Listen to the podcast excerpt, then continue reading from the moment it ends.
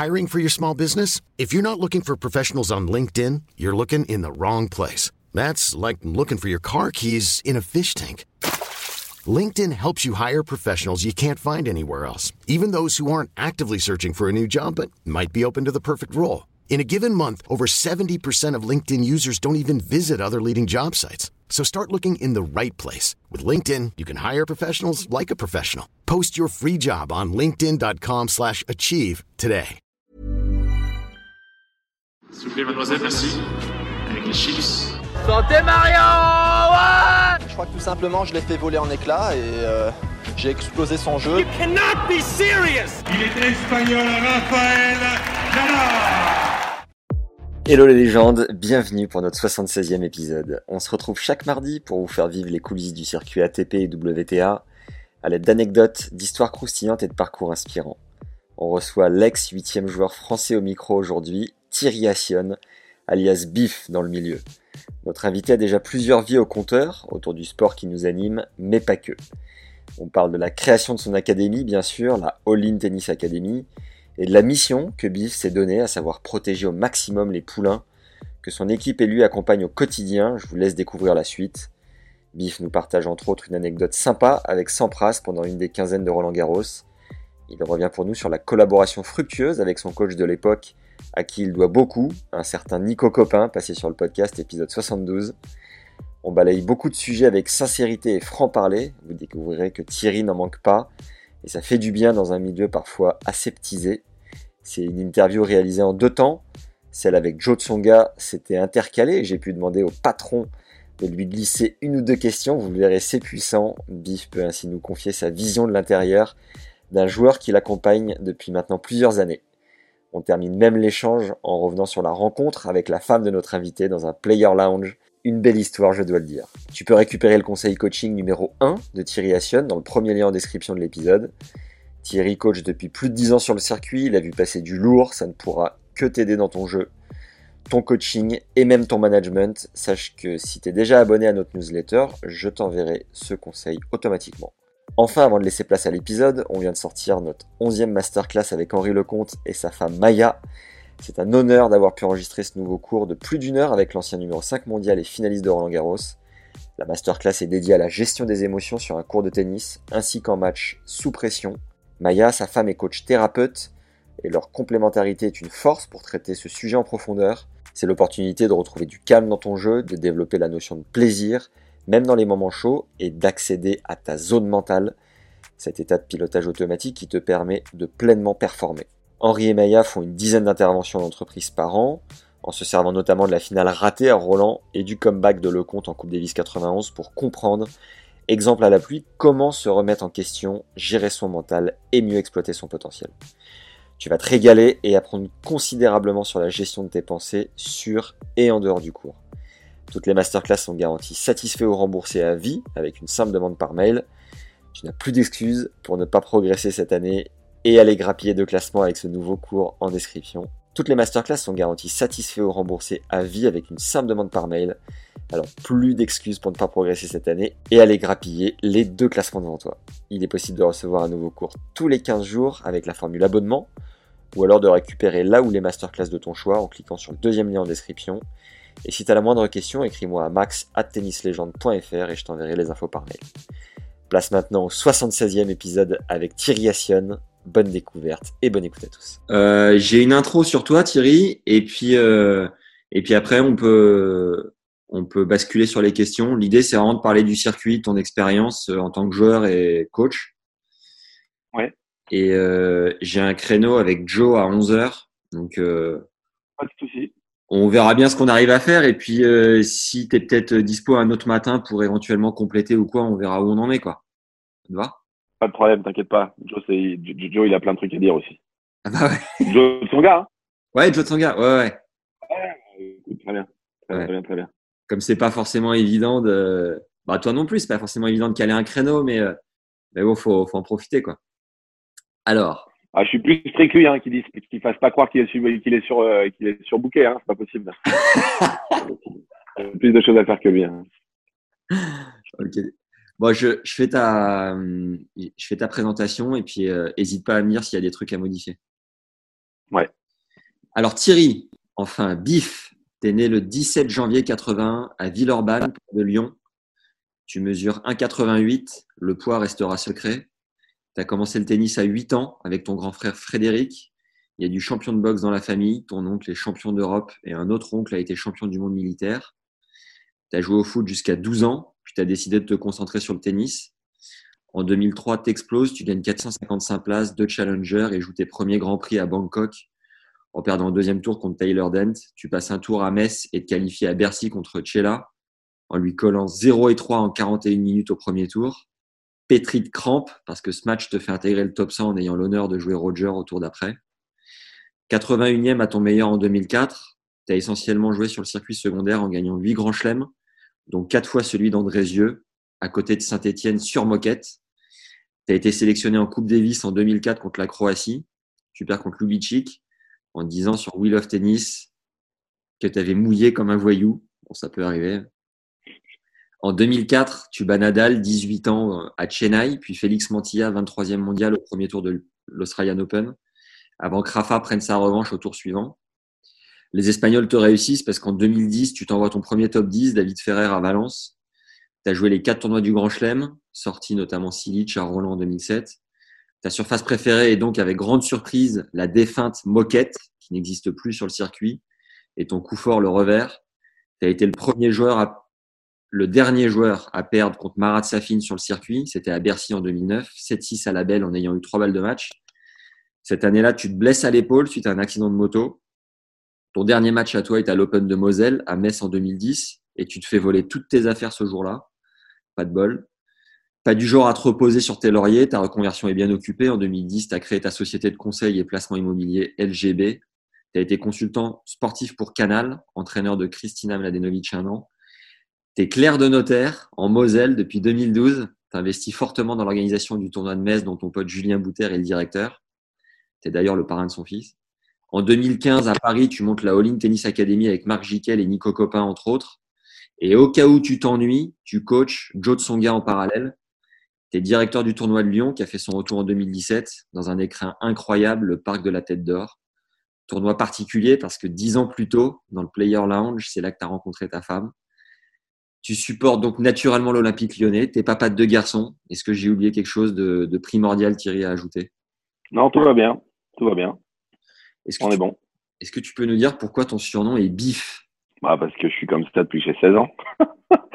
et voilà. Non, non, mais c'était à Boulouris à l'époque, j'avais 16 ans. Et, euh, il y avait Jérémy Delimbeuf qui, lui, s'appelait, voilà, qui, qui on l'appelait Off the Beef. Et après, il a, c'est lui qui a dit Attendez, arrêtez de m'appeler comme ça. Le vrai, c'est lui.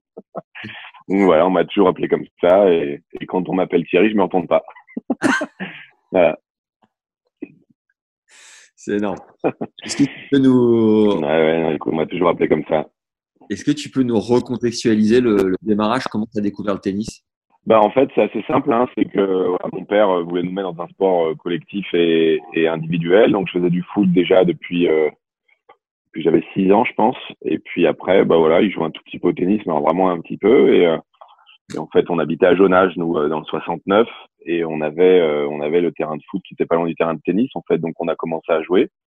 Et puis, il y a eu une détection apparemment à la ligue où les clubs pouvaient pouvaient inscrire les meilleurs gamins de, leur âge, 3 8 ans. Et, et moi, la, la prof, c'était une dame euh, qui s'occupait de moi à ce moment-là, euh, a dit bon, on va inscrire Thierry, euh, il est assez costaud, on sait jamais, comme il est un peu plus grand que tout le monde, peut-être qu'il va s'en sortir. Et bah j'ai commencé comme ça en fait. J'ai dû perdre en finale de ce tournoi-là alors que je jouais depuis six mois. Et puis après, je suis rentré à la ligue et puis j'ai fait tout le protocole classique. Voilà. Ta, progression de non classé à numéroté, elle a été. Tu peux nous faire les étapes? Alors j'ai dû faire non classé 32, 32, 31, 31, 15-3, 15-3, 15-2. Je suis resté à 15-2 après. J'étais au sport, j'étais au Crêpes de Reims, là, euh, au sport études de Reims à ce moment-là. Donc, j'ai fait 15-2, 15-2. Et après, par contre, ça a été vite après. Euh, après, j'ai dû faire 15-2, 4-6, 4-6, 1-6, 1-6, moins 4, euh, moins 4, moins 15, moins 15, numéro 49. Et après, première série. Après, c'est, ouais, ça a été assez, j'ai pas trop perdu de temps après. Quand tu étais top 100, tu étais numéro combien? Français? Ah, Je devais être 7 ou 8, hein, on était beaucoup. Hein. On était beaucoup, je crois que j'étais 8, je crois. Et à quel moment tu, quand tu es jeune, à quel moment tu commences à rêver de quelque chose et tu rêves de quoi précisément? Jamais. T'as jamais rêvé d'être Je rêve jamais en fait. non, non. Non, non, c'était euh, vraiment une suite logique. C'était un choix que j'avais fait. C'était vraiment pas un rêve. C'était euh, euh, euh, c'est pour ça d'ailleurs que j'ai eu du que peut-être je suis arrivé premier de ma génération dans l'essence parce que j'avais j'avais pas de rêve en fait. Euh, j'ai jamais rêvé d'être un champion de tennis. J'ai jamais rêvé quoi que ce soit. C'était juste voilà, j'étais dans un système où je jouais au tennis. J'avais décidé d'arrêter les études pour ça. Alors j'avais arrêté en première, mais j'ai décidé. Je me dis voilà, je tout tournera autour du tennis en fait, que ce soit par la profession ou par autre chose. Euh, voilà, donc euh, et puis donc petit à petit, j'aimais ça, j'aimais m'entraîner. Euh, j'ai eu beaucoup de chance aussi dans les gens qui m'ont encadré. Vraiment, j'ai jamais eu moi de soucis, de, regrets de coach ou quoi que ce soit. J'ai eu des gens super euh, sur mon parcours, donc les choses sont faites assez naturellement en fait. Vraiment, j'ai vraiment pas. évidemment, moi, c'est la Coupe Davis 91 à Lyon qui m'a rendu complètement fou, mais pas au, point de me dire comme plein qui racontent des super histoires oui, moi, euh, c'est ça qui m'a donné envie de jouer au tennis. Non, moi, c'est pas ça du tout, en fait. J'ai jamais joué au tennis tout court. Je voulais pas être une star, je voulais pas soulever des trophées. Euh, voilà. Et puis après, je voyais que j'étais pas si mauvais que ça, qu'il y avait une suite logique entre l'investissement et les résultats. Et après, voilà, ça a continué comme ça. Et, euh, et après, par contre, euh, moi, j'ai eu un, j'ai eu un gros problème au poignet à 19 ans, en 2002, je pense. 2002, je crois que c'est ça. 21 ans, pardon. Et, euh, et en fait, là, euh, j'aurais dû arrêter le tennis. Les médecins m'ont dit, écoute, tu as quelque chose au poignet ou, euh, ou euh, bah, si fais attention, bah, essaye de jouer de l'autre main, c'est vraiment ta passion, quoi. Donc là, je crois qu'ils sont pas rendus compte. Je me souviens très bien de ce rendez-vous euh, chez le docteur Montalvan à Roland Garros, où il fait venir un spécialiste du poignet qui me dit, écoutez, vous avez un œdème osseux, là, il y a plein de gens qui s'en remettent pas. Euh, vraiment, si vous aimez le tennis, je vais de la main gauche. Et là, je me suis rendu compte que j'avais de la chance et là, je me suis rendu compte que je faisais peut-être pas tout pour y arriver. Et un an après, j'étais en descente. Wow. Alors que j'étais non classé à ce moment-là, j'étais redescendu. Donc, euh, donc voilà, moi, c'est vraiment euh, cette fameuse phrase que j'essaye de dire à tous mes joueurs. Euh, attendez pas d'avoir des catastrophes dans votre vie pour arriver à prendre des décisions et justement et soyez proactifs dans vos décisions et vos envies. Euh, bah voilà, bah moi je moi je me suis rendu compte de ça à ce moment-là. Voilà, j'ai dû attendre de me rendre compte que bah, j'allais peut-être plus jouer au tennis pour pour ça. Et puis il m'est arrivé une deuxième fois quand j'ai mon accident de moto là, où là j'aurais dû vraiment y passer. Et là je me suis dit bon allez on va retenter l'aventure. Et bah pareil avec Nico Copin, il m'a repris. Euh, j'ai rejoué correctement au mois de février, euh, au mois de septembre j'étais dans les 100, alors que j'avais plus de points. Donc c'était sympa. Putain incroyable. Cool. Euh, chez les juniors, tes, tes meilleurs euh, souvenirs sportifs, c'était lesquels? Les juniors, c'était justement de, de, côtoyer ces grands chelems, de côtoyer les meilleurs de mon âge, de, de me rendre compte que j'étais pas si loin de ça. Alors après, voilà, il y avait, euh, il y avait toujours ces petits trucs entre l'INSEP et les pôles. Donc l'INSEP était favorisé sur les tournées juniors. Nous, on les jouait pas trop les tournées juniors. J'avais juste eu moi la chance de faire euh, l'Australie seulement. J'ai rien fait d'autre que l'Australie. J'ai pas fait euh, l'US Open junior. J'ai pas fait Wimbledon junior parce que bah, les, les joueurs de ma génération étaient meilleurs que moi en classement.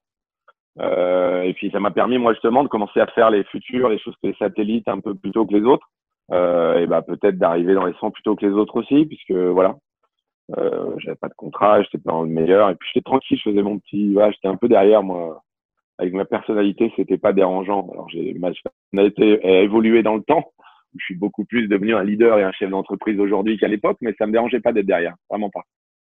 Et euh, tu aurais, une anecdote chez les jeunes qui t'est resté, un truc euh, sympa à raconter? Bah ouais, je me souviens que j'ai joué à. En fait, je m'étais, euh, j'étais parti signer les. Euh... Bah moi, c'est Roland Garros Junior en fait, qui est surtout euh, très marrant pour moi. En fait, à 16 ans, euh, donc j'étais pas dans les meilleurs. J'étais signé au Calife à Montrouge à l'époque, et, euh, et je devais, voilà, et il fallait se qualifier. Mais d'abord, il fallait pouvoir rentrer ou avoir une wildcard. Et en fait, tous les joueurs sont rentrés, donc j'ai une wildcard et je me suis qualifié. je me qualifiais euh, Arlon Junior et je joue Lubicic au premier tour. Et en fait, Lubicic, il m'a suivi toute ma carrière parce que le premier challenger que j'ai joué, je l'ai joué. Le premier match de Coupe Davis que j'ai joué, je l'ai joué. Euh, voilà, le premier quart à Lyon que j'ai fait, j'ai perdu contre lui, c'était au troisième. Donc voilà, j'ai toujours eu un lien assez étroit avec lui, c'est marrant. Et, euh, et, son coach Piatti s'en souvient très bien parce que maintenant il me dit maintenant on va suivre toute notre vie parce que maintenant que je monte l'académie à Villeneuve-Loubet et que lui il est sur la frontière, et là, voilà, on est souvent en contact et on réfléchit à comment on peut mutualiser nous nos joueurs et choses comme ça.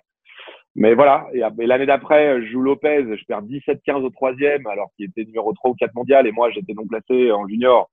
Et, euh, et donc, voilà. Donc, euh, ça, c'est Lopez. Et après, euh, voilà. Et je rejoue l'année d'après en junior. Et, on me dit, ah, putain, il faut pas jouer Coria. Je me tape Coria. Donc, c'est assez marrant. J'ai toujours eu, et, et, et, en Australie, les, le peu de tournoi junior que j'ai fait, j'ai joué Melzer qui était deuxième mondial, donc j'ai toujours joué les meilleurs, que j'ai toujours accroché. Euh, parce que Lopez, il se passe ça. Coria, je lui prends un 7, je le fais en 3-7, je crois. Et, euh, et voilà, donc ça, je me suis toujours dit, bah, c'est marrant parce que tout le monde en fait des caisses, mais, mais je suis pas si loin que ça, ces mecs-là. Je suis pas si loin que ça. Je suis pas si loin que ça en termes de voilà de jeu, de qualité de jeu, de qualité physique, de qualité de frappe.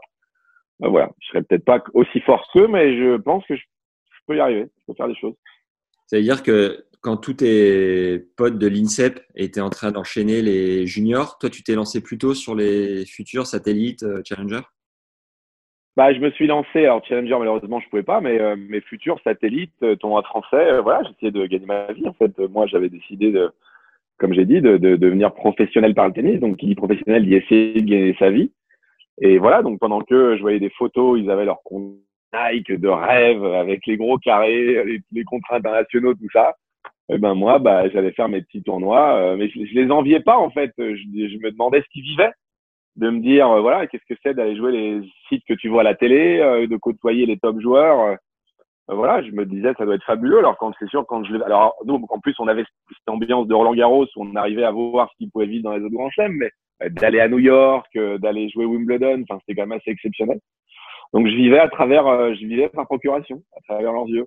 Et en faisant partie de la Fédé, tu avais le droit de faire ta propre prog et d'être un peu indépendant ou à ce moment-là, tu étais en dehors du giron fédéral? Bah non, non, j'étais à la Fédé, c'est juste que j'étais vraiment euh, moins bon, donc, euh, donc on, était, on était un peu moins regardant sur mes programmations. un peu moins, moins regardant, fait que je joue, donc j'allais jouer ce que je pouvais. Est-ce que tu peux nous raconter ton premier point ATP et ce que tu as ressenti? Ah, Mon premier point ATP, c'est sur une tournée d'été euh, encadré par Jérôme Potier, qui, est de, qui a été mon entraîneur pendant sept ans. Et je suis à Aix-les-Bains. Et à l'époque, quand on avait un point ATP, ça nous permettait d'être sûr de pouvoir jouer toutes les qualifs de futur. Donc c'était hyper important d'avoir un point. Et je joue Jean-René Lisnard, qui devait être euh, 300e mondial, qui était, qui était déjà très fort hein, pour moi. Et, euh, et ben j'ai gagné. J'ai gagné, donc j'ai eu mon premier point euh, à Aix-les-Bains. Euh, euh, voilà, où je suis repassé devant le club il y a, il y a deux, il y a un an, parce que mon frère s'est marié juste à côté. Ouais. Et c'était marrant. C'était marrant. Ouais, moi, il y a des trucs assez marrants. Euh, euh, il y a des trucs assez marrants dans ma vie euh, géographique, euh, dans ma vie géographique, parce que le seul tourne, les deux seuls tournois où j'ai bien joué quand j'étais gamin, c'était le TCBB là à 12 ans. Et il s'avère que 30 ans après, j'ai acheté des bureaux en face du club, ouais. sur les péniches là à Boulogne. Euh, là, le truc de Lubicic, c'est assez marrant. Euh, euh, voilà, je, je, je, là aujourd'hui, j'ai que des gens avec qui j'ai grandi, qui ont suivi toute ma carrière, que j'ai pris dans mon académie et qui bossent avec moi. Voilà, j'ai un protocole assez assez unique en termes de, de relations humaines et géographiques. J'ai fait un épisode hier matin avec Jérôme Potier, qui est détonnant. Hein. Qu'est-ce que qu'est-ce est formidable Qu'est-ce qui t'a transmis en 7 ans? Parce que c'est pas un mec qui va énormément parler et beaucoup se confier. Qu'est-ce que toi, tu as vraiment construit à, à ses côtés? Bah, c'est lui qui m'a qui m'a construit en fait. Il a fait partie vraiment des, des premières personnes à avoir eu confiance en moi déjà. C'est le premier à me dire mais bif, euh, tu frappes comme une mule, tu as des qualités, je crois que tu te rends même pas compte. Donc c'était le premier à, à croire en moi. Euh, c'était le seul qui pouvait m'entraîner à l'époque euh, quand j'ai après mon problème de poignet. Donc, c'était le seul, euh, voilà, qui a dit, bah, moi, je vais l'entraîner. Donc, euh, je me rappelle, il entraînait à l'époque, la chaîne, comme ça. Et qu'il entraîne euh, Assion, qui était, qui avait 19 ans, qui était 800e mondial, ou qu'il entraînait Bouter, qui était 40e mondial. Il mettait la même intensité, la même énergie, le même professionnalisme. Et aujourd'hui, Jérôme Potier, bah, ça me convenait bien parce que je suis pas un grand, j'étais pas un grand communicant non plus à l'époque. Je parlais pas beaucoup. Donc, ça m'allait bien de pas toujours parler de la vie, de gars, voilà, de pas toujours créer des relationnels. On dit toujours, faut comprendre le joueur par cœur pour l'aider. Non, je crois pas. Je crois pas qu'il faille, euh, voilà, je crois pas qu'il faille euh, tout savoir, euh, tout maîtriser, tout connaître. Et voilà, on avait cette distance-là avec GG. Moi, j'avais un respect pour lui énorme.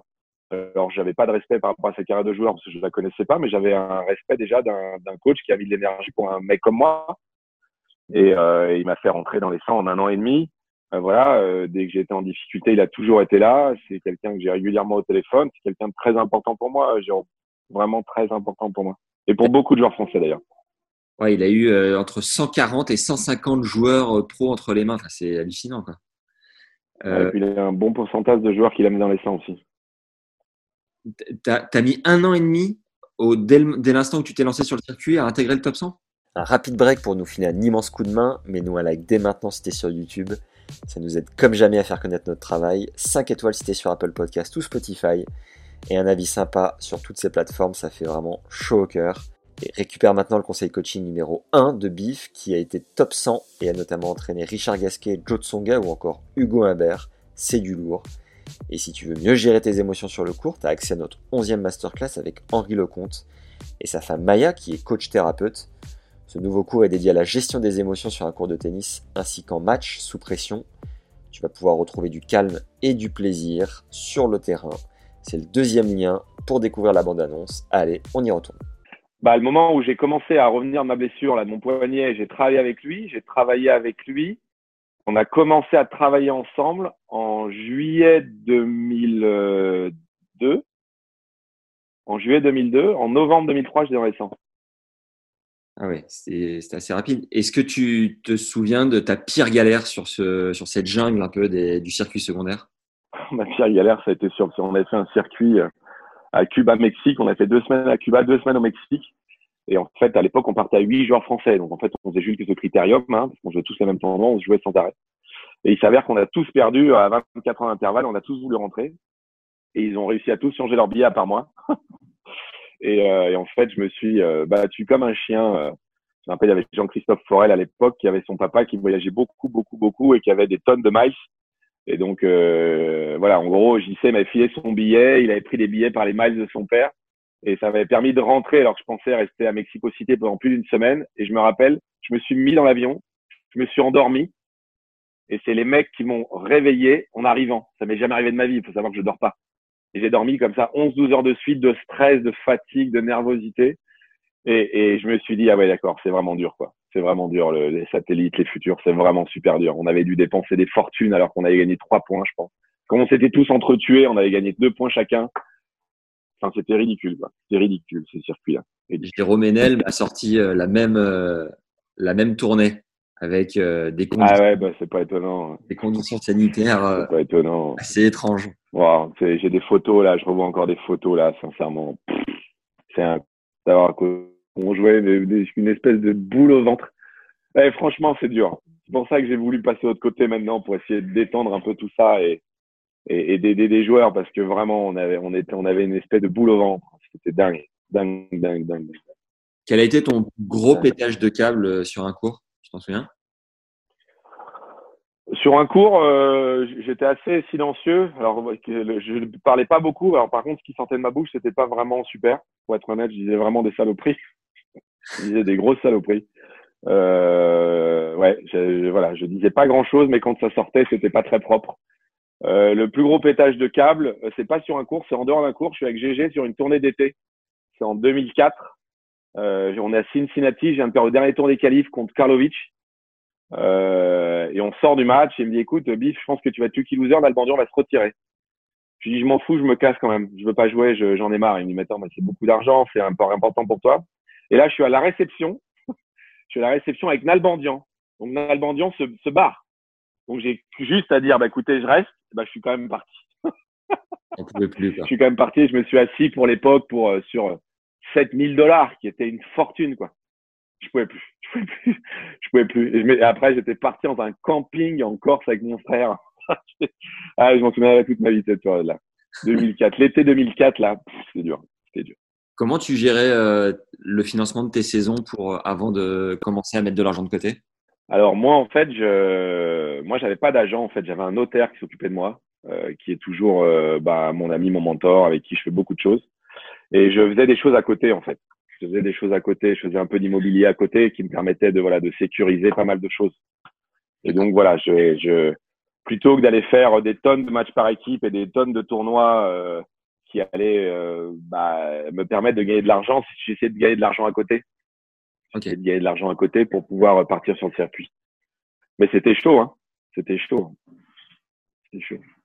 Est-ce que tu peux nous, nous dire ce que tu as ressenti quand tu as enfin passé cette barrière du top 100 Euh, bah, beaucoup de fierté, euh, beaucoup de fierté au début, euh, parce que voilà, je, je, beaucoup de fierté, beaucoup de respect pour GG qui avait été le premier à me dire bah tu vas aller passer si tu le fais. Euh, voilà, donc c'était beaucoup de fierté. Après, c'était assez bizarre parce que comme j'étais le premier de ma génération 81-82 à passer la barre, là, et que tous les joueurs, ils n'arrêtaient pas de dire attends mais si Biff y arrivait, nous sait on va y arriver. Euh, donc c'était assez spécial en fait. Donc je l'ai euh, très vite désacralisé cette barre parce que je me suis dit bon bah finalement j'y suis arrivé assez vite euh, à partir du moment où j'ai décidé d'être professionnel. Euh, et puis après ça m'a permis voilà de repartir en Australie, de payer un billet d'avion en business à mon père, euh, de me de m'acheter un bel appartement. Voilà, ça m'a permis d'avoir un nouveau statut, mais ça n'a pas changé vraiment les choses quoi. À part évidemment économiquement parce que je faisais tous les tableaux de Grand Chelem. Euh, voilà, la Coupe Davis, ça a été un peu différent, pareil, c'est un peu, euh, voilà, c'était vraiment génial. La seule chose qu'il y a, c'est comme il y avait des problèmes internes à l'époque en équipe de France. En fait, moi, quand je me rappelle, Forget m'appelle et qui me dit, écoute, Thierry, je vais te sélectionner. Euh, deux, trois jours après, j'achète l'équipe. Je me dis, bah, il va y avoir un petit mot sur moi. En fait, il n'y a rien eu sur moi. Ils ont juste dit que Santoro se faisait virer de l'équipe, en fait. donc, euh, donc voilà, donc je j'en ai pas vraiment profité. Je me souviens très bien des journalistes bienveillants à la fin de mon match contre Lubitsch, je dois perdre, je sais plus, 7-6, 7-5, 6-4. Euh, la première question qu'on me pose, c'est Thierry, est-ce que vous vous sentez à votre place? Euh, Alors que j'avais rien demandé, moi. Hein. Enfin voilà, j'étais pas, je faisais pas du copinage, je faisais rien du tout. Voilà, ils considéraient que j'avais ma place, donc je l'ai prise.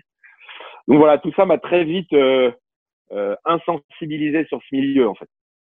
Et c'est pour ça aussi que j'ai arrêté très tôt, parce que ce milieu, j'en pouvais plus. Et c'est pour ça qu'après, je me suis mis, je me suis mis très vite à monter les académies, à entraîner pour protéger les gens. Voilà, je ne sais pas quel, quel retour tu as sur moi, mais je suis surtout très protecteur en fait vis-à-vis -vis des gens qui travaillent avec moi et pour moi. Et, et, voilà, ce milieu est vraiment tellement difficile que par contre les gens qui m'entourent, euh, ils, ils, sont protégés quoi. Vraiment, je peux prendre les coups pour eux. Dont Joe d'ailleurs. Ce serait intéressant que tu lui demandes. Voilà. Euh, bah Thierry, toi, voilà. Euh, parce que voilà, je suis, je suis assez protecteur quand même. Je suis assez protecteur. Je note bouge pas, je note. en, en, réalité, j'ai j'ai pas beaucoup de retours sur toi en tant que humain. Enfin, alors tout le monde me dit que tu es entrepreneur de ouf et très occupé, que c'est pas évident. Euh, mais euh, non, on m'avait pas parlé de ce côté euh, protecteur. c'est intéressant à, à savoir. Est-ce que Michael Yodra a osé te, te retourner ta piole et te bisuter en Coupe Davis? Alors Mika, c'est marrant. Hein. C'était mon, c'était, on était dans la chambre ensemble à Bouloris à 16 ans, donc on se connaît depuis très longtemps. Hein. Et c'était, c'était lui qui m'appelait avant Forger en pleine nuit en Australie. Il était encore en Australie parce qu'il jouait le double. Et il m'a dit Biff, euh, il y a Forger qui va t'appeler pour te sélectionner. Et, euh, et l'Audra, ouais, l'Audra m'a bien bousillé ma chambre. M'a bien bousillé ma chambre. Ah, Mika, je l'ai, on était, on était vraiment très proches d'un mec que j'adore. Euh... chacun part dans son, dans ses directions, mais ouais, ouais, c'est un mec unique. C'est un mec unique. Est-ce que tu peux nous sortir un ou deux matchs qui ont vraiment marqué ta carrière, tes plus gros frissons que tu as vécu sur le cours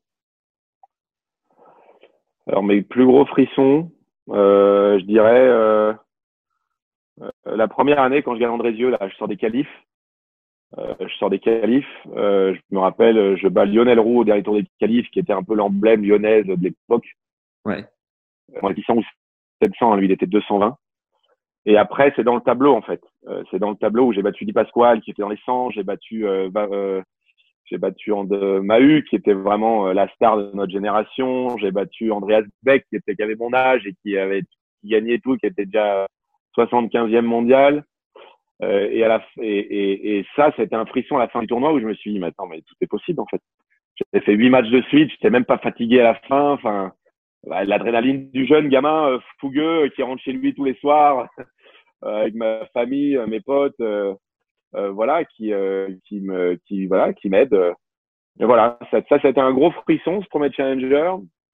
Ensuite, euh, la, quand j'ai battu Silic à Roland, euh, où vraiment où je devais jouer la veille, où je joue pas, et finalement on est on était sur un beau cours, on était sur le 7, finalement on me déplace sur le 11, et je me dis putain, fais chier, ah, j'allais me faire un kiff contre un bon joueur et finalement, bah, je suis sur le 11 et je me dis, il faut absolument que je le gagne, celui-là pour jouer Roger sur l'Endless. Je crois que j'avais gagné 2-2 et 1, je crois, en une heure et quart. J'avais fait un match où j'avais, j'en avais, c'était un carnage. C'était carnage, c'était tout, je volais, je volais sur l'eau, en fait. C'était, euh, c'était assez dingue. Je marchais sur l'eau à ce moment-là. Donc, il y a ces deux moments-là. Et puis, euh, et puis, et puis, et puis, et puis, bon, il y en a plein des super matchs. Hein. Franchement, j'ai vraiment, j'ai adoré un joueur de tennis. Il y en a plein, mais, mais c'est vrai que pour le coup, moi, j'ai vraiment switché. Hein. Je parle très, très peu de moi en tant que joueur. Hein. C'est-à-dire que là, tu m'as rappelé plein de trucs là. Moi, je suis vraiment passé de l'autre côté, quoi. Je suis vraiment devenu un coach, un coach, un formateur. Ouais, ma carrière de joueur, euh, ouais, pour moi, elle est vraiment, elle, elle, elle, elle a disparu, quoi. Elle a disparu. Moi, moi, je me suis servi de d'être joueur de tennis pour être qui je suis aujourd'hui, en fait, plutôt. Ouais. Voilà. Ça, ça peut t'énerver d'en parler de ta carrière de joueur? Non, pas du tout. Non, non, pas du tout, parce qu'en fait, c'est surtout les, mes entraîneurs qui ont été frustrés. Parce que voilà, j'avais ce qu'il fallait pour être plus fort. Alors, j'aurais pas été 20e mondial, mais j'aurais, j'avais ce qu'il fallait euh, pour être dans les 50 premiers pendant pendant 3-4 ans, je pense. Sauf que je faisais tellement de choses à côté qui, qui ont fait que je suis aujourd'hui ce que je suis. Alors, j'en parlais pas beaucoup parce que on essaie, tout était critique, tout est critiquable en ce milieu. Donc j'étais très discret sur ce que je faisais, mais euh, mais aujourd'hui voilà, ma carrière de joueur de tennis m'a permis d'avoir euh, ces 50 euh, très belles années qui arrivent et qui ont commencé. Allez là. Est-ce que on peut parler peut-être une demi-heure de plus demain ou après-demain? Quand tu veux. Quand tu veux. Demain, je suis sur la route, donc il n'y aura peut-être pas de vidéo. Ça te pose un problème? Non, non, non. On peut faire, on peut faire qu'avec l'audio. Moi, je suis sur la route euh, parce que je vais voir mon chantier demain à Nice, là, à Villeneuve-Loubet. Et c'est le seul moment pour aller voir les entrepreneurs, tout ça. Donc, si ça te dérange pas, on se fait ça, euh, on se fait ça, on se fait ça à 9h30 euh, ou 10h. Je suis avec euh, mardi, je suis avec Christophe Rocus à 9h. Non, mais on peut se faire 11h sinon. On se fait 11h. Non, je suis avec Bruno Rebeu. euh, Tac, tac. Avant, avant 9h, c'est trop short? T'es tranquille euh, en famille? Écoute, euh, je te confirme plus tard. Tout dépend en fait de mon programme là-bas. Si c'est si je commence très tôt la journée, très tôt dans la voiture. Donc euh, je te confirme ça. On se redit. si je suis pas très tôt, j'essaie de faire l'école aux enfants. Ça marche. Il est partout, putain. voilà. Ok. bah, écoute, les enfants, il y a priorité quand même. Mais grave. Merci Thierry. À plus tard. Ciao, ciao. Salut. À très vite. Ciao, ciao. Est-ce que tu peux est-ce que tu peux me dire la manière dont tu as fait évoluer ton jeu, Thierry, au fil des années pour t'installer un peu enfin, le moment où ton jeu était le plus fort et selon toi, qu'est-ce que tu as fait évoluer concrètement? J'étais un joueur puissant, hein. je frappais très fort dans la base, donc à un moment donné, je frappais très loin, j'avais besoin de temps, les joueurs puissants en général, ils ont besoin de temps. Et quand j'ai commencé à jouer un petit peu sur le fait de, prendre du temps aux adversaires, c'est-à-dire continuer à frapper fort, en ajustant plus vite et en préparant plus tôt, euh, j'ai euh, voilà, bah, évidemment, je donnais moins de temps aux adversaires euh, pour s'organiser. Et, et, surtout, c'est voilà, j'avais un très très bon revers, vraiment très bon. Et quand justement j'ai commencé à faire le jeu avec mon coup droit et donc je plus d'angles et, plus de choses, donc on se rejouait plus tôt et, faire plus de et faire plus de jeu avec mon coup droit, bah là ça commençait à être, à être intéressant. Et là ça, ça commençait à aller vite. Ouais. Et physiquement, tu as toujours bossé euh, un peu comme un monstre ou tu te préparais comment? Bah, Je travaillais beaucoup. Alors, je travaillais beaucoup, c'est-à-dire que je passais beaucoup de temps sur le cours. Euh, ouais, j'ai toujours fait partie de ceux qui s'entraînaient beaucoup. Après, j'avais du mal à, faire tout ce, qui, tournait autour de l'entraînement, euh, la récupération, euh, les étirements, la nutrition. Enfin voilà, nous, c'était vraiment... on est dans une, dans une période d'entraînement beaucoup moins précise en fait. Alors, c'était pas il y a si longtemps que ça, mais on faisait tous des footings à la même allure. Euh, tu vois, je veux dire que tu une PMA de 16 ou qu'il y en a un qui a une PMA de 22, on pourrait tous le matin ensemble. Ouais. Euh, donc il y avait beaucoup moins de précision euh, qu'aujourd'hui. Et, euh, et, donc voilà, donc euh, oui, c'est vrai que je travaillais énormément, mais c'est pas hyper précis jusqu'à ce que le team Lagardère soit créé. Ouais. Et là, ouais, là j'ai commencé à vraiment faire un bon, un bon en termes de, de qualité physique parce que bah, pour le coup, on faisait eu du travail qui m'était approprié, qui était vraiment dans, mes, dans ma filière à moi. Ouais. Et ben, c'est là où j'ai fait, en termes de résultats et de constance, mes, mes deux, trois plus belles années, ouais. Est-ce que tu avais des superstitions un peu euh, inexplicables sur le cours ou en dehors? Les superstitions, non, mais il s'avère que des fois, quand j'étais un peu tordu, je chantais en fait. Ok. J'avais une espèce de musique que j'avais en tête comme ça et que je me chantais tout le temps. Euh, c'est pas de la superstition, c'est un truc que j'essayais de m'enlever de la tête d'ailleurs, mais euh, je chantais en fait. J'avais toujours une musique ou une chanson. Si jamais j'avais le malheur d'entendre une chanson 5 ou 6 minutes avant de jouer, j'étais mort. Non, Tu l'as gardé ça tout le temps. m'empêchait pas de ça. jouer, hein, mais ça me prenait la tête quoi. Ça tête. Donc quand je vois aujourd'hui des sportifs qui rentrent sur un cours avec un casque sur les oreilles, ils disent oh les pauvres. Oh, Ça les pauvres. Mais à, à l'US Open, il passe tout le temps de la musique. Là, tu devais, ça devait te rendre dingue. Ouais, ouais, ouais, bah, l'US, ça rendait dingue. Et puis, il y avait, il y avait eu, il y a eu de plus en plus de tournois indoor où tu avais de la musique entre les, en- et là, c'était dur pour moi. C'était vraiment dur. Est-ce que ça m'empêchait pas de jouer, mais j'avais la musique dans la tête. Donc, je la faisais, euh, je la faisais, je la faisais en verlan, je la faisais, enfin, c'était un truc de dingue. J'avais, euh, Ouais. et j'arrivais pas, et à un moment donné, j'ai dit, putain, mais merde, arrête, arrête. est-ce que t'avais une, une bête noire sur le circuit? Bon, ça m'est pas arrivé de perdre euh, très, très, beaucoup, enfin, un grand nombre de fois contre la même personne, pas parce que je le battais ou parce que je le jouais pas beaucoup, mais non, j'ai pas le souvenir d'avoir un mec où à chaque fois que je le jouais, je promets. Et toi, un mec Non. que t'as particulièrement martyrisé? Il y en a pas qui me viennent là comme ça, euh, il y en a pas qui me viennent. Euh, Bon, ça reviendra. type de jeu où tu savais que t'allais, que t'allais, que t'allais, t'allais gagner quoi. C'est comme ça, hein. c'est quand même ça. Des fois, tu gagnes quoi. Euh, Est-ce que tu te est souviens, mais il, dérange pas. est-ce que tu te souviens d'un malade mental de la préparation physique euh, à ton époque? Un gars qui était vraiment fou de ça, quoi. Bah, c'était pas vraiment de la prépa physique, c'était Flo Serra en fait. Il passait son temps à faire son yoga, ses étirements, parce qu'il avait une hanche en carton à 12 ans. Ouais. Et, euh, et en fait, il avait pas le choix et il faisait entre 3 heures et 4 heures d'étirement par jour.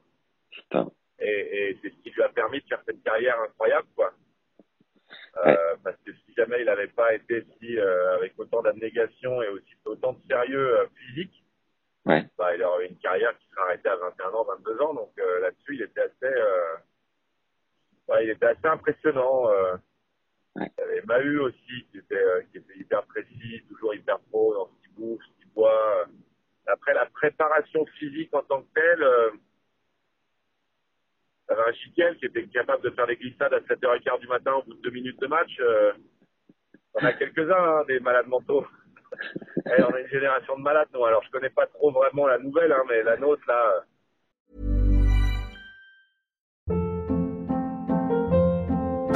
Hold up. What was that? Boring. No flavor. That was as bad as those leftovers you ate all week. Kiki Palmer here, and it's time to say hello to something fresh and guilt-free. Hello Fresh. Jazz up dinner with pecan-crusted chicken or garlic butter shrimp scampi. Now that's music to my mouth. Hello Fresh. Let's get this dinner party started. Discover all the delicious possibilities at hellofresh.com.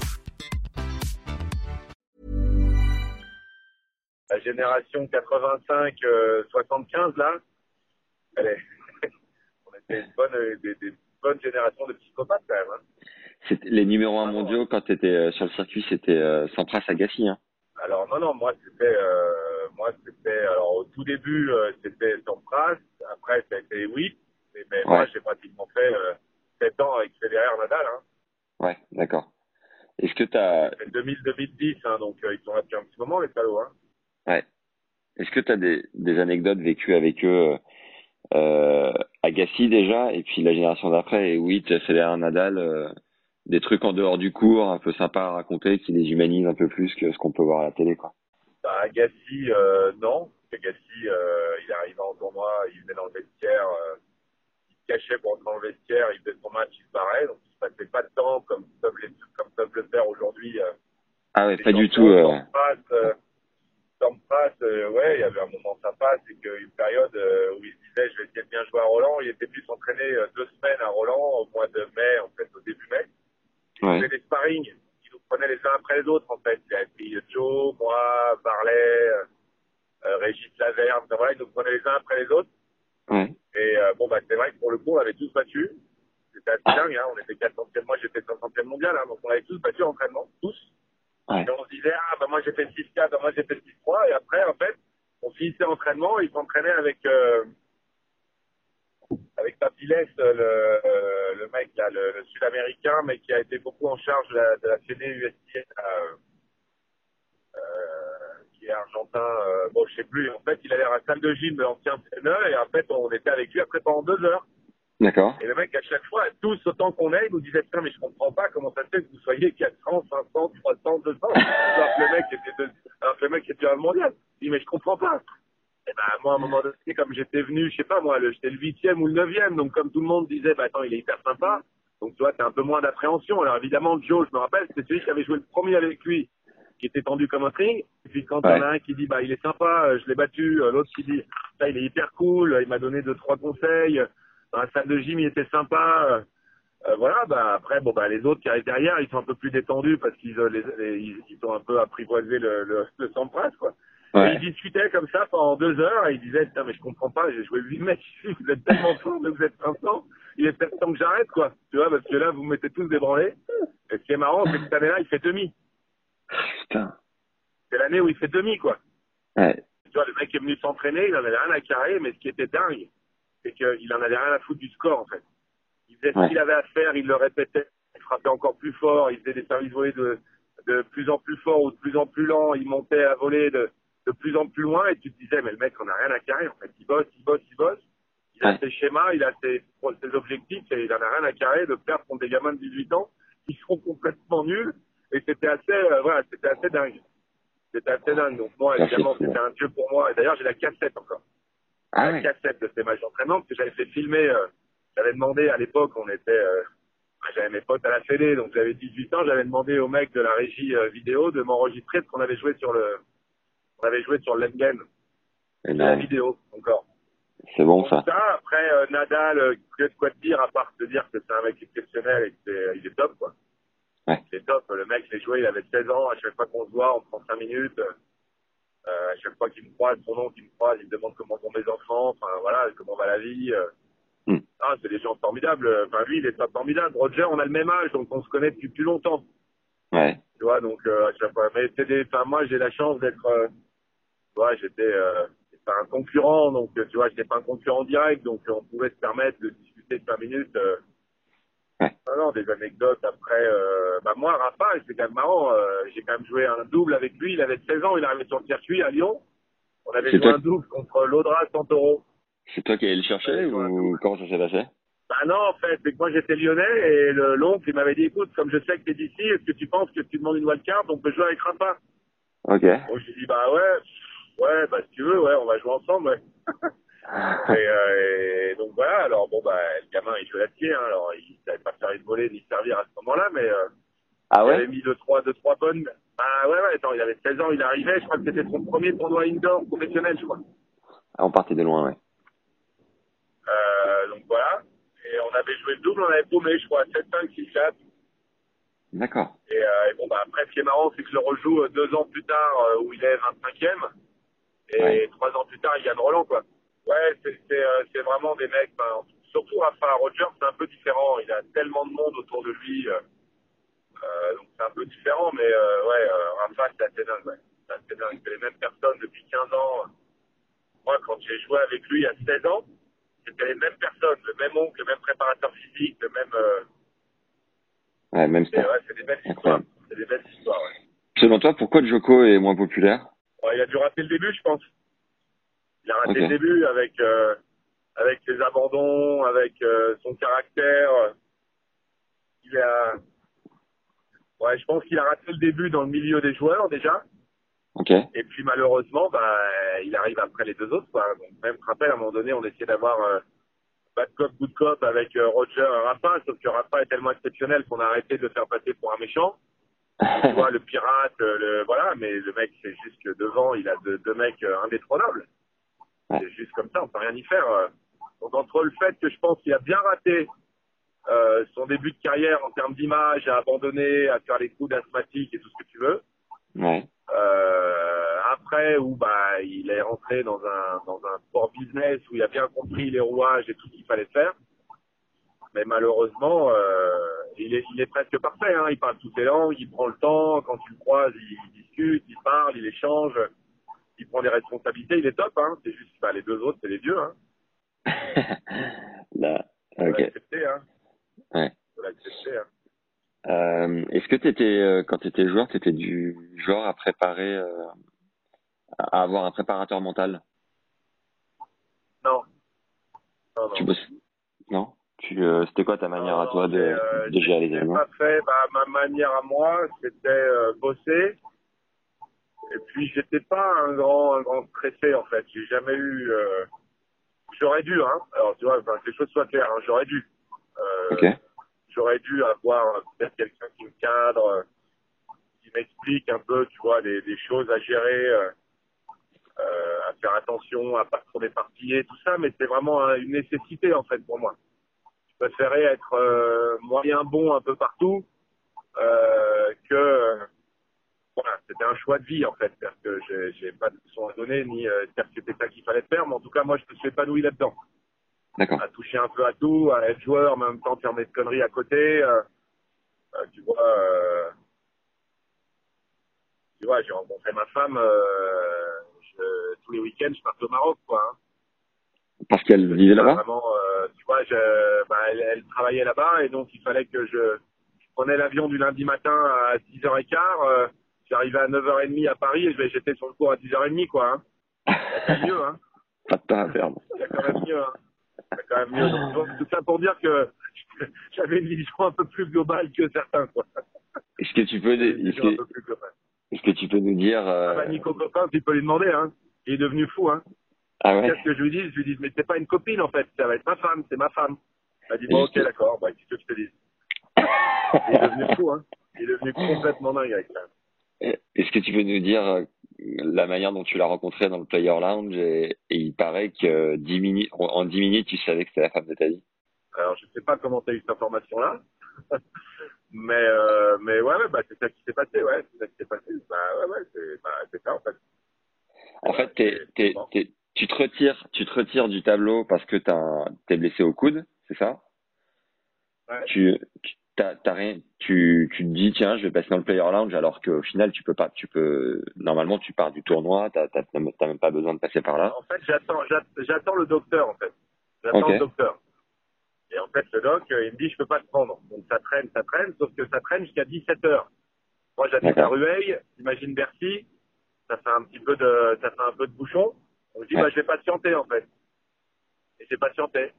j'ai patienté jusqu'à ce que les, jusqu'à ce que les bouchons euh, arrivent, quoi. Mais j'aurais jamais dû être là. Ouais. J'aurais jamais dû être là. Et, et elle, euh, qu'est- qu'est-ce qu'elle faisait dans le Player? Elle avait rien à faire là non plus. Elle a déposé une copine, elle avait rien à faire là. Ah non, non, mais c'est comme ça, tu peux rien y faire. Tu peux rien y faire. Et t'es allé lui parler euh, direct? Presque, ouais. Presque, ouais, je été la voir, elle était foutue. Elle était morte. Ah, c'est bon ça. Énorme, c'est, euh, énorme. c'est marrant. Très bon. Euh, quel est euh, le meilleur conseil qu'un coach t'ait donné? Ça, je te dis, moi, j'en ai eu deux, trois, hein, des bons coachs. Hein, donc, euh, le meilleur conseil qu'un coach m'a donné, ça, ça fait tellement ça fait tellement longtemps que moi, je suis coach que de me rappeler ce que m'ont dit mes coachs, c'est pas ça. Ouais. Le meilleur conseil qu'un coach m'a donné, ah, tu vois, tu vois, je vais te dire un truc, j'en ai eu tellement que je suis incapable de t'en sortir, hein, mais je vais y réfléchir, je te dis. Et toi, quand t'as un, quand, quand t'as un jeune devant toi entre euh, 10 et 15 ans qui est en train de se former et qui rêve de devenir pro, selon toi, le message à faire passer, c'est lequel? De garder la flamme, de pas oublier que c'est un jeu, euh, de faire attention à pas voir euh, que ce qui brille et que ce qu'il y a à la télé, c'est-à-dire que le parcours est long, euh, et ouais, de garder cette flamme en fait, de se dire que voilà, de leur dire qu'aujourd'hui c'est un projet professionnel qu'ils construisent depuis qu'ils ont 8 ans, donc c'est une vie quand même très atypique. Que malheureusement le tennis à 12 ans aujourd'hui est devenu professionnel, c'est-à-dire que tu fais le tour du monde à 12 ans et tu claques 80 000 euros par an pour créer une saison avec euh, bah, des problèmes euh, financiers, sociaux, euh, parentaux à gérer.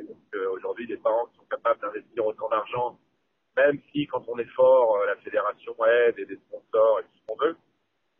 Euh, voilà, je leur dis de pas oublier que le, que le processus est long et d'avoir des euh, voilà une vision un peu plus euh, un peu plus loin que seulement le match et la gamine ou le gamin qu'on va jouer dans, dans 10 minutes quoi.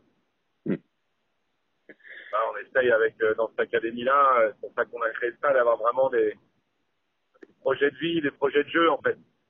Ouais. On essaye vraiment de créer un espèce de cocon familial. Vois, J'aime bien dire aux joueurs, alors pas quand ils ont 10-15 ans, mais quand ils en ont 21, 22, tu vois, et qu'ils en- ils, sont pas loin de passer la barre, mais ils y arrivent. J'aime bien leur dire, mais t'inquiète pas, euh, quoi qu'il se passe, euh, si t'arrivera rien, parce que si tu paumes et que t'arrives pas à passer le cap, t'entraîneras chez nous. tu viendras bosser avec nous, donc détends-toi, il n'y a pas de stress, quoi. Tu sais que ça a marché deux, trois fois, ça. Hein. Ouais, avec Greg Barrère notamment, non? bah, Ce discours-là, il a marché, ouais. Il a marché, il a marché avec lui, il a marché avec la Mazine pour qu'il se détende. J'aurais toujours dit, vous inquiétez pas, on en a pour 15 ans. Que ce soit avec le tennis ou ce qui tourne autour du tennis, on va y arriver. On va y arriver. Et pourquoi avoir voulu t'affranchir de la CD Pourquoi j'ai voulu m'affranchir de la télé Ouais, pourquoi faire ton truc euh, dans ton Euh, coin plutôt que qu'être euh, qu'être entraîneur fédéral euh, un peu classique, quoi? Bah, Parce que euh, j'ai toujours été très autonome. Très autonome. Euh, j'ai toujours eu des gens autour de moi, euh, que ce soit dans le tennis, mais surtout en dehors, euh, très compétents. Et, euh, et qui ont toujours créé, créé beaucoup de choses. Je suis d'une famille d'entrepreneurs. Voilà, mon père est entrepreneur, donc j'ai toujours eu euh, cette vision de l'autonomie et de la gestion de son temps. Parce que voilà, aujourd'hui, moi, quand j'étais joueur, si mon père était pas autonome, euh, allait venir me chercher à l'école à 14 heures pour m'amener à entraînement, attendre que je m'entraîne pour me ramener chez moi et bosser le soir. Avec un job normal, on n'a jamais pu, jamais pu le faire. Donc, euh, je pense que j'ai été éduqué avec cette vision d'autonomie euh, totale. Ouais. Et puis, euh, et puis voilà, je suis entrepreneur, c'est-à-dire que j'ai envie de créer des choses, quoi. Et à la fédération, quand tu es entraîneur fédéral, tu crées pas grand-chose.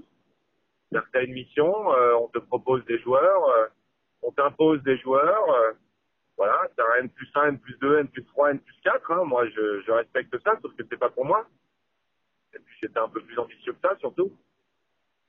Voilà, moi, où- quand j'ai arrêté, euh, j'ai d'abord créé une boîte, une société d'immobilier. Hein. Ouais. Donc, euh, passer de société d'immobilier à avoir 40 personnes et 250 clients, euh, à être entraîneur fédéral, euh, c'était un drôle de cap quand même. tu l'as toujours cette société dans l'IMO Toujours. Toujours. D'accord. Ah ouais. Et euh, all-in, la all-in parce que tu joues au poker ou c'est venu d'où le nom? Non, c'est qu'en fait, euh, l'histoire elle est assez simple. Hein. J'entraînais depuis 2-3 ans. J'avais la chance que ça marchait. Ouais. Euh, ça marchait bien. Euh, voilà, j'avais des super résultats. Euh, j'avais pris Mahu qui était 300e, euh, qui était au fond du fond. euh, ça marchait super bien. Euh, j'avais pris Mladenovic qui était 200, ça marchait super bien. Euh, j'avais pris euh, qui était au fond du gouffre. Euh, et c'est, on a vachement bien bossé. Et en fait, euh, et en fait, moi, j'avais juste un petit souci, c'est que je faire les choses seul, ça m'a vraiment jamais intéressé en fait, Ouais. euh, d'être seul. Même si je continue à tout faire seul, hein, mais euh, ça m'a jamais vraiment intéressé. Et en fait, euh, Nico Copin, ça fait quelques mois qu'il avait démissionné de l'INSEP. Ouais. Et, euh, et donc moi, Nico, il a été important pour moi. Et en fait, après, il y a eu euh, donc il y a eu un, un moment donné où, où Nico, ça fait six mois qu'il avait démissionné de l'INSEP et Marco Giquel qui a arrêté sa carrière. D'accord. Donc euh, Nico, qui a été très important dans ma carrière parce qu'il est venu me chercher euh, euh, sous une bagnole euh, après mon accident de moto. Ouais. Euh, voilà, donc il a il a été patient, il m'a aidé, il m'a vite re- reconstruit et Marc Chiquel, euh, sans qui j'aurais jamais entraîné en fait. Projet, projet d'homme. C'est bon ça. Bah ouais ouais, et puis donc on a commencé ensemble, euh, donc les deux ils m'ont dit mais comment on va faire? Je leur dit écoutez, vous savez quoi? Faites ce que vous savez faire, moi je m'occupe du reste. Et en fait, euh, donc on a commencé à créer une petite structure euh, toute petite euh, au Paris Country Club à l'époque, je me souviens très bien, où on se faisait virer parce qu'on avait réservé des cours en terre. Euh, mais finalement, avec trois sur terre, on, on se faisait virer, on a joué sur dur. Donc là, j'ai dit c'est pas possible. Ouais. Et, euh, et après, très vite, bah, j'en ai récupéré un autre, c'est un pote de toujours, Jérôme Enel, juste après, qui m'a dit oui. Et puis après, un autre, et puis après un autre, et puis après un autre, et puis maintenant, on a, on a 21 coachs quand même. Génial. C'est bon ça. Mais ouais, ouais, c'est que de l'humain, tout ça, c'est que de l'humain. Alors, c'est pas la grande phrase, on est dans l'humain, mais, euh, mais dans les faits, ça l'est, en tout cas. Ça l'est pas dans les mots, mais ça l'est dans les faits. Ouais. C'est pas hier, c'est tout bête, mais on s'est fait un apéro avec, euh, avec copain Rodriguez, euh, De Wilder, euh, Vidou, euh, euh, Chiquel, Rod- enfin, Brezac, enfin voilà, c'est, un truc qui est assez unique quand même. C'est bon ça. Euh, c'est assez unique, je trouve. T'es t'es directeur du tournoi de Lyon. Qu'est-ce que tu ressens Ouais. quand euh, il y a ces cours en terre battue dans le parc de la Tête d'Or? C'est quand même incroyable. Alors ça, c'était le plus grand rêve de ma vie. Et c'est finalement la mission la plus difficile. Euh, directeur de tournoi, avec les responsabilités que ça a. Ouais. Euh, les contraintes que ça a. Donc évidemment, vous, vous voyez la belle photo du central sur le train de la tête d'or. Mais je vais te dire un truc, c'est vraiment bien plus compliqué que ça. Ouais. C'est vraiment bien plus compliqué que ça. On a trois semaines pour créer quatre cours. On crée quatre cours avec l'équivalent en, en, en termes de matière, de l'équivalent de 17 terrains de cours de, de 17 terrains de tennis. Donc on fait l'équivalent, on fait l'équivalent de 17 terrains pour en faire que 4. On n'a pas le droit d'avoir de la pluie. Euh, on n'a pas le droit de, voilà, on a, voilà, on n'a pas, le- on a le droit, on n'a pas de marge en fait. On n'a aucune marge. Donc c'est vraiment un truc. Euh, ouais, euh, j'ai jamais eu autant peur de ma vie que que, la, que le matin de des qualifs de la première édition où je me lève, je- j'enlève mes bâches et là j'ai mes deux cours annexes qui ont explosé pendant la nuit à cause de la pluie. Oh putain. Alors qu'on avait les bâches, qu'on avait tout. Et on s'est retrouvé à commencer les qualifs à 16 heures alors qu'on devait commencer à 10 heures. Ouais. Et que moi, je suis pas simple directeur de tournoi, c'est-à-dire que tous les joueurs qui jouent les qualifs, c'est les mecs que je vois toute l'année. Ouais. Donc les mecs, ils n'avaient pas cette euh, cette distance qu'ils ont avec un directeur de tournoi. Ils, m'appelaient toute la journée, mais bif, on s'en s'entraîner quand? C'est quoi le truc? Qu'est-ce qui se passe? Qu'est-ce que je peux faire? Tu m'appelles quand je suis prêt, je suis dans ma chambre, j'attends ton appel. Ah, voilà, il- c'était assez dingue. Donc euh, donc voilà, mais ça m'a fait, ça m'a permis de découvrir des, des personnes top avec qui je travaille, avec Kojol, tout ça, c'est top. Et tu continues Voilà, du coup ça m'a permis de. Ah ouais, je continue plus que jamais, ouais, bien sûr, bien sûr, bien sûr. Ok. Ça, je lâcherai pas ça. C'est ça qui est bon. Euh, Joe demande pourquoi tu sacrifies autant ta famille pour lui. Il demande ça, Joe? Ouais. Et quand je lui ai dit, quand je lui ai dit que tu étais très protecteur, il a dit que tu avais le boulard. Pourquoi je sacrifie autant ma famille pour lui? Euh, Alors, je considère que je n'ai pas le sacrifié. Malheureusement, euh, le job d'entraîneur, c'est ça. C'est voyager, c'est être à disposition des joueurs. Après, euh, j'ai pas le, j'ai pas le sentiment d'avoir sacrifié quoi que ce soit, d'avoir fait beaucoup d'efforts plus qu'un entraîneur classique peut-être. Euh, s'il avait été plus autonome et, et, et plus fort, peut-être qu'il n'aurait pas besoin d'autant, d'autant d'attention, donc tu pourrais lui remettre dans la gueule aussi. Euh, voilà, peut-être qu'il n'aurait pas besoin d'autant d'attention s'il avait été plus autonome et que tout n'avait pas été à construire ou à reconstruire. Ok. Donc voilà. Mais je suis pas sûr qu'il puisse se plaindre, cet enculé. Meilleur euh, souvenir sportif avec Joe, c'est lequel? Ah bah c'est Toronto, hein. La plus belle pilule de notre carrière. Hein. C'est bon ça. Lui, il est fini. Moi, je suis un coach en carton. Et voilà, et bah, il a fait ce qu'il a fait. Tu dis que t'es un un peu- coach en carton parce que tu commences ou quoi? Pourquoi tu dis ça? Bah non, mais parce que je me faisais critiquer. Enfin, je sais pas si tu te souviens de cette période-là? J'avais une double page dans l'équipe quand même en disant que j'étais un manipulateur, que j'étais un, que Joe était pas ambitieux, que je n'avais pas d'expérience, que si, que ça, que truc. Je m'étais fait défoncer. Après, oui, j'avais une double page dans l'équipe. Hein, c'est pas neutre quand même. Ouais. Pour un mec qu'on appelle pendant toute sa vie, toute sa carrière, Auguste les bons tuyaux, qui est toujours là pour tout le monde et de passer pour la vermine de service, c'était assez, c'était assez, assez spécial comme choc. Ouais, t'as l'ascenseur. Donc euh, voilà, donc après, bah, qu'il fasse ce qu'il a à faire, euh, qu'il fasse son Toronto, euh, qu'il gagne tous les tournois qu'il a gagnés, euh, sa Coupe Davis. Euh, on a fait deux, trois trucs sympas quand même. Et euh, je t'ai coupé, tu t'allais, t'allais, t'allais dire un truc, je sais, je sais pas ce que c'est. Bah non, mais parce qu'à un moment donné, tu sais comment c'est. euh, voilà, aujourd'hui, euh, quand t'entraînes des joueurs euh, corrects, il n'y a pas de souci. Quand t'entraînes des joueurs plus forts, tout le monde a envie d'être à ta place, en fait. Ouais. Voilà. Sauf que les gens comprennent pas que quand t'es dans le privé, c'est les joueurs qui viennent te chercher. Donc si un joueur vient te chercher toi plutôt qu'un autre, c'est qu'il y a des raisons. Donc plutôt de de- de- de- d'essayer de t'éclater ou de te déchirer toute la journée ou de te, ou de te critiquer, bah il faut juste qu'ils se posent la question pourquoi c'est pas eux qu'on est venu chercher en fait. Mm. C'est ça que des fois les gens comprennent pas dans ce milieu-là, c'est que bah, si c'est pas eux qu'on vient chercher, c'est qu'il y a une raison en fait. Et ils n'ont pas l'humilité pour se remettre pour se poser cette question-là, je pense certains. Aujourd'hui, c'est que tu dois tu dois provoquer le désir parce que les gens désirent travailler avec toi parce qu'ils considèrent que soit tu es compétent, soit tu es une bonne personne, soit tu es la bonne personne à ce moment-là. Voilà, c'est-à-dire qu'à un moment donné, dans le privé, quand on peut entraîner des top joueurs ou des top joueuses, c'est que c'est eux qui, qui, voilà, en fonction de ce qu'ils imaginent de toi, ou bah, ils imaginent que ça peut les aider dans leur vie, dans leur carrière, tout ça. Et, Bah, et voilà, après, il y a des erreurs. Hein. Il y en a qui font des erreurs, hein, mais euh, Joe, pour revenir à lui, sa, sa, plus grosse qualité, tu penses, en tant que joueur de tennis, c'est laquelle? Bah, c'est contrairement à ce qu'il veut faire croire, euh, le tennis c'est plus fort que lui en fait. Tu vois, quand il essaye de faire croire qu'il prend de la distance, que tout va bien, qu'il est tranquille, qu'il se prend pas la tête, euh, je pense que c'est un compétiteur hors pair. Et que c'est un, c'est un hyper ambitieux. C'est un hyper ambitieux de la qualité de jeu, c'est un hyper ambitieux de son niveau de jeu, c'est un hyper ambitieux de, de résultats, de victoire. Bah, J'ai une anecdote euh, très marrante hein, quand même. L'année où, euh, au moins l'année où il a le mieux joué, en fait, c'est 2007, l'année où il a eu son fils, 2007, Ouais. 2017, 2017, ouais. où il gagne, euh, où il fait euh, demi à Montpellier, il gagne Rotterdam, il gagne Marseille. Après, il s'arrête, euh, il s'arrête parce qu'il a son fils. Derrière, il s'envoie à Lyon. Ensuite, il s'envoie en Anvers, il fait finale à Vienne et la finale de Coupe Davis derrière. Tu vois, donc il a gagné comme cinq titres cette année-là. C'est pas neutre. Cartonné, ouais. Il a gagné cinq titres, il a eu son fils. Donc c'est quand même pas neutre. Ouais. Et ben, il me dit, il, il me dit, si je gagne pas la Coupe Davis, ce sera une année, ce sera une année ratée. Donc il s'est retrouvé à faire une année avec cinq titres, son fils et la Coupe Davis. Il était pas content parce qu'il n'avait pas gagné le match décisif. Donc nous, coach, on est obligé à un moment donné, euh, de, tu vois, de, de, de, de faire attention à ce qu'on dit, tu vois, euh, d'essayer pour le coup, d'un moment donné, le valoriser, de dire que ce qu'il a fait, c'est déjà pas mal, ouais. mais on peut pas, on peut pas l'empêcher d'avoir ce moteur-là, en fait.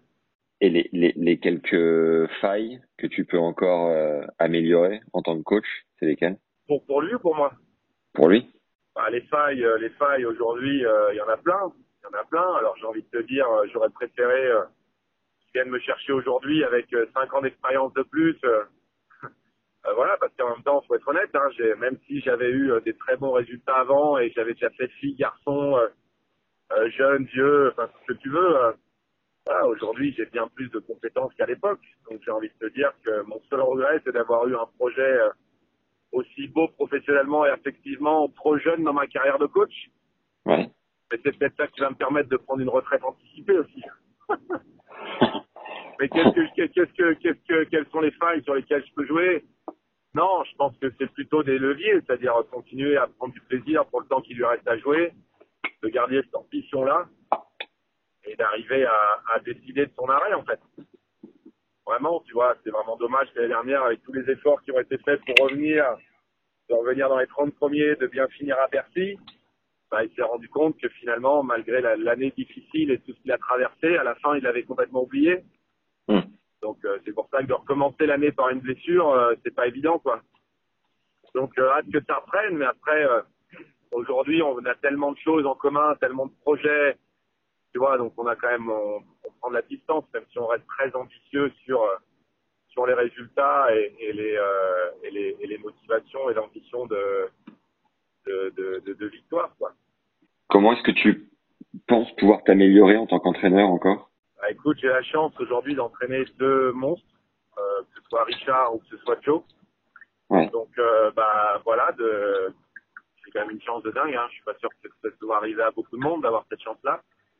Donc, euh, d'avoir euh, deux joueurs euh, qui ont une euh, connaissance du jeu euh, aussi parfaite, parce que si tu prends les qualités de l'un et les qualités de l'autre, tu te rapproches quand même pratiquement de la perfection de la vision du jeu. Bah, donc, c'est voilà, d'essayer de de continuer d'apprendre à leur côté tout en essayant de leur apprendre deux trois trucs que j'ai moi. Tu vois, c'est voilà un espèce de, Ouais. de mix parce que je suis dans une période de leur vie et de leur carrière où je suis plus vraiment dans la formation en fait. Ouais. Mais dans le détail, on est dans voilà, ils ont une base ils ont une base euh, qui est assez exceptionnelle. Et moi, je suis plutôt là pour euh, pour voilà rajouter un peu de thé, un peu de poivre de temps en temps, mais mais moi c'est assez euh, voilà, j'a- j'a- j'apprends aussi tous les jours à leur côté. Si ça vient pas d'eux, ça vient d'un joueur avec qui on s'entraîne, la façon dont ils s'entraînent. Donc rien qui me permette moi d'être d'être à leur côté dans des grands tournois pour jouer des grands champions sur les plus grands cours du monde. Bah, j'apprends tous les jours en fait. Et Bruguera je suis un entrepreneur, je suis un entrepreneur, mais euh, Ouais. mais je suis comme un entrepreneur au tennis, c'est qu'il fait quand même quelque chose qui tient par la passion et par le vide. Hein. Sinon, euh, je serais Ouais. resté, euh, je serais resté dans l'immobilier bien comme il faut. euh. Voilà.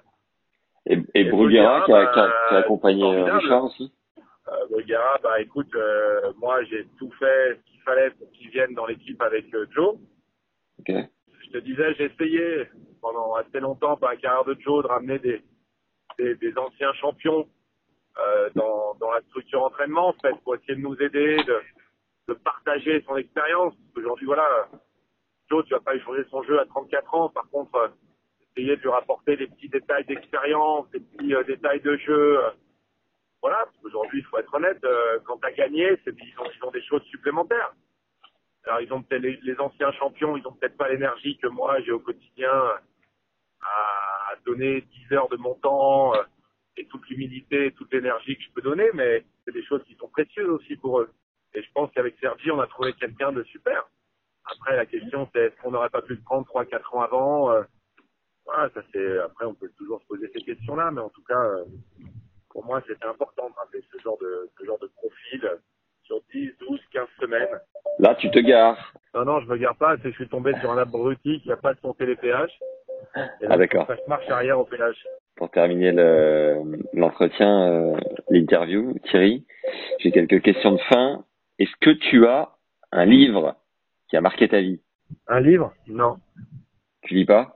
Si, si, je lis beaucoup, mais j'ai rien qui m'a marqué ma vie. Moi, j'ai, j'ai des gens, beaucoup de gens, beaucoup Ouais. de discussions, euh, des films, euh, des reportages, mais pas de livre en fait.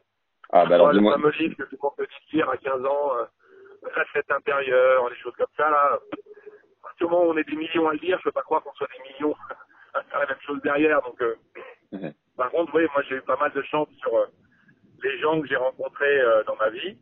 Et, Ouais. et voilà, c'est plutôt eux qui m'ont euh, qui m'ont aidé à évoluer, à m'inspirer.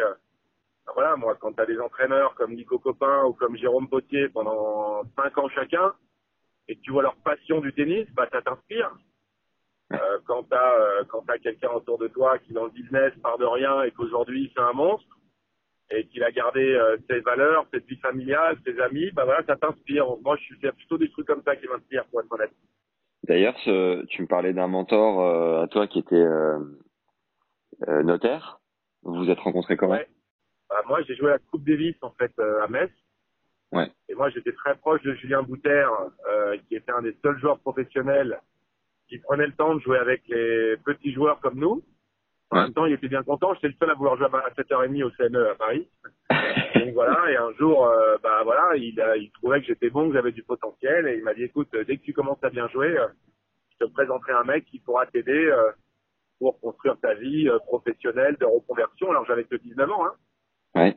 Et, euh, et aujourd'hui, bah, ça fait 20 ans qu'on est ensemble et qu'on bosse ensemble et qu'on fait plein de trucs ensemble et qu'on aide d'ailleurs beaucoup de joueurs, beaucoup de sportifs euh, aussi. Donc euh, voilà, donc pour moi, ça fait des trucs importants.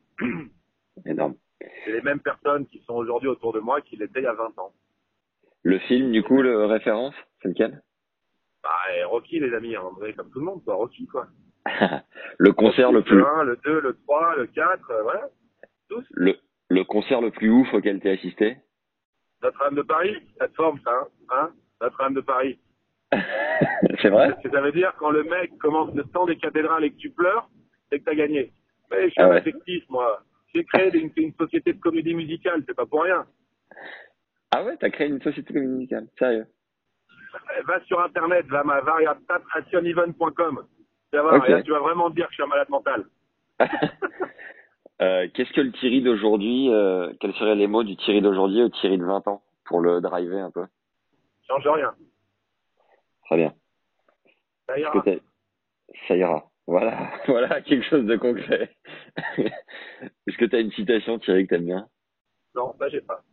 Est-ce qu'il y a, euh, hormis Julien Bouter, une personne que tu nous recommandes d'avoir sur ce podcast et que tu pourrais nous aider à avoir? Alors Julien, il peut te dire beaucoup de conneries et il a une vision tellement déjantée et à côté du tennis qu'il peut te faire marrer et qu'il va voir, il va, il va te dire que des choses opposées aux miennes. C'est ça qui est drôle. Ah ouais, Euh, bon qu'est-ce qui peut être Ah bah Julien, bah oui, tu l'as déjà entendu commenter Julien. Ouais. C'est fabuleux, mais en même temps tu te dis putain mais il est tellement fou celui-là. Donc Julien, euh, ouais, Julien Bouter, il peut te faire un truc top. Euh, Marco Giquel, tu l'as déjà fait? Ouais, j'ai fait avec euh, Marc et Nico Copin. Nico m'a entraîné quand j'étais à Mointoulouse quand j'avais 13 ans. Et euh, c'était très cool de, de faire un épisode avec lui, ouais. Il y en a un qui peut être très sympa, Ouais. qui était un ancien joueur et qui est complètement parti et que je commence à remettre dedans, là, c'est Stéphane Matteux. Ok. Tu vois qui c'est, Stéphane, ou pas du tout? Non. Stéphane, c'est un mec qui a été euh, première série, qui Ouais. aujourd'hui est le, est le directeur sportif de Winamax des joueurs de poker, D'accord. Mais qui adore le tennis et toujours dedans, et que moi, je suis un peu rentré dans la all-in, là, pour justement euh, faire un peu des leçons de management, tout ça. Ça peut être intéressant d'avoir euh, cette vision du tennis Carrément. un peu plus extérieure. Carrément, carrément. Ouais. Euh, Il y a, il y a un une plateforme de tennis euh, via Winamax, là. C'est ça, hein Ouais, ouais, ouais, commenté par Varley et Mélin. Qu'est-ce qu'on peut te souhaiter de, de plus dingue, Thierry, pour terminer? Ah, moi, juste, déjà que ça continue comme ça, c'est déjà assez dingue, quoi. Ok, super. Bah, grand merci d'avoir pris le temps, en tout cas, et, et peut-être à une prochaine. Ouais, salut Ciao. Merci d'avoir suivi cet épisode jusqu'au bout. Merci Bif pour ta franchise et ton partage. Soyez proactifs dans vos décisions et dans votre vie. C'est ce que Thierry dit à ses joueurs et que l'on peut tous appliquer à notre échelle. Ça a été fulgurant pour lui au moment de sa blessure au poignet. Cette prise de conscience l'a propulsé top 100. Alors n'attendons pas d'être au pied du mur pour prendre conscience de notre potentiel.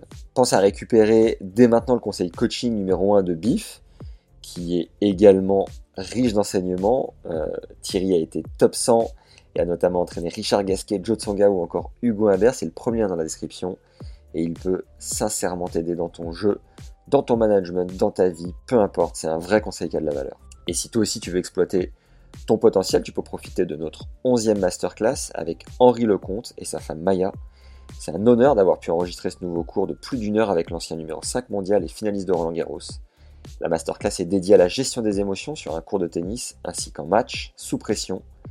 Maya, sa femme, est coach thérapeute et leur complémentarité est une force pour traiter ce sujet en profondeur. C'est l'opportunité de retrouver du calme dans ton jeu, de développer la notion de plaisir même dans les moments chauds et d'accéder à ta zone mentale, cet état de pilotage automatique qui te permet de pleinement performer. Henri et Maya font une dizaine d'interventions d'entreprise par an, en se servant notamment de la finale ratée à Roland et du comeback de Lecomte en Coupe Davis 91 pour comprendre, exemple à l'appui, comment se remettre en question, gérer son mental et mieux exploiter son potentiel. Tu vas te régaler et apprendre considérablement sur la gestion de tes pensées sur et en dehors du cours, je te le garantis, c'est du petit lait. Tu as une offre pour t'abonner dans le lien en description pour recevoir un nouveau cours tous les 15 jours et fracasser tes barrières sur le terrain. Et si tu veux avoir accès à une seule masterclass en particulier, c'est possible. On en est donc à la dixième et les 9 précédentes sont listées en bas de la page en description. Tu peux les commander directement ou alors en m'écrivant à max.tennislegende.fr. À noter un point important, toutes les masterclass sont garanties satisfaits ou remboursés à vie avec une simple demande par mail.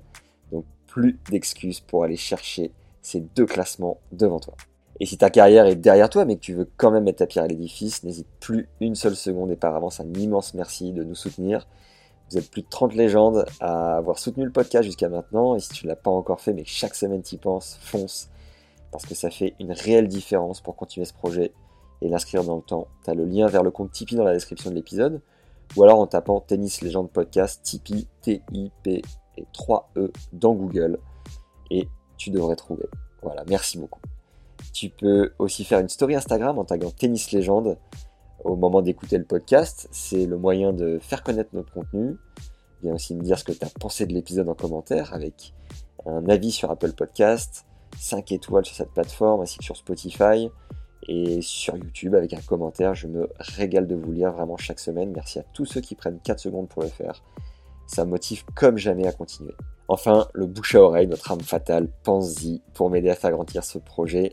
Envoie l'épisode à tous tes potes de club, abonne-les sur toutes les plateformes, prends leur téléphone en soirée et montre-leur comment ça marche. C'est le meilleur moyen pour faire grandir la communauté d'auditeurs et c'est hyper important pour nous, pour avoir des invités qui te font kiffer et pour nous donner ce petit coup de pouce supplémentaire semaine après semaine. Merci beaucoup. Merci à Bruce qui nous a écrit sur Apple Podcast. On a l'impression de tailler le bout de gras avec chaque interlocuteur. Top. Si possible, diminuer le nombre de putain dans les questions. Sinon, bonne continuation. C'est vrai que j'ai ce tic que j'essaye de corriger. J'en ai d'autres aussi, mais bon. On verra si j'y arrive à l'avenir en tout cas. Mais merci d'avoir pris le temps pour le commentaire. Enfin, si tu as des idées de partenariat ou autres, n'hésite pas à m'en faire part sur LinkedIn à Max Zamora, z ou sur Insta à Max underscore Zamora underscore TL. Je réponds à tout le monde, c'est toujours hyper cool d'échanger entre nous en tout cas. Voilà, c'est tout pour aujourd'hui. Merci d'être encore là. Vous êtes vraiment des légendes. Merci pour les bonnes ondes, prenez soin de vous et à très vite. Ciao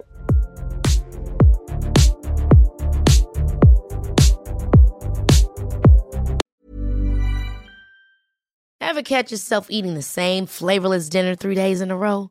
Dreaming of something better? Well, HelloFresh is your guilt-free dream come true, baby. It's me, Kiki Palmer.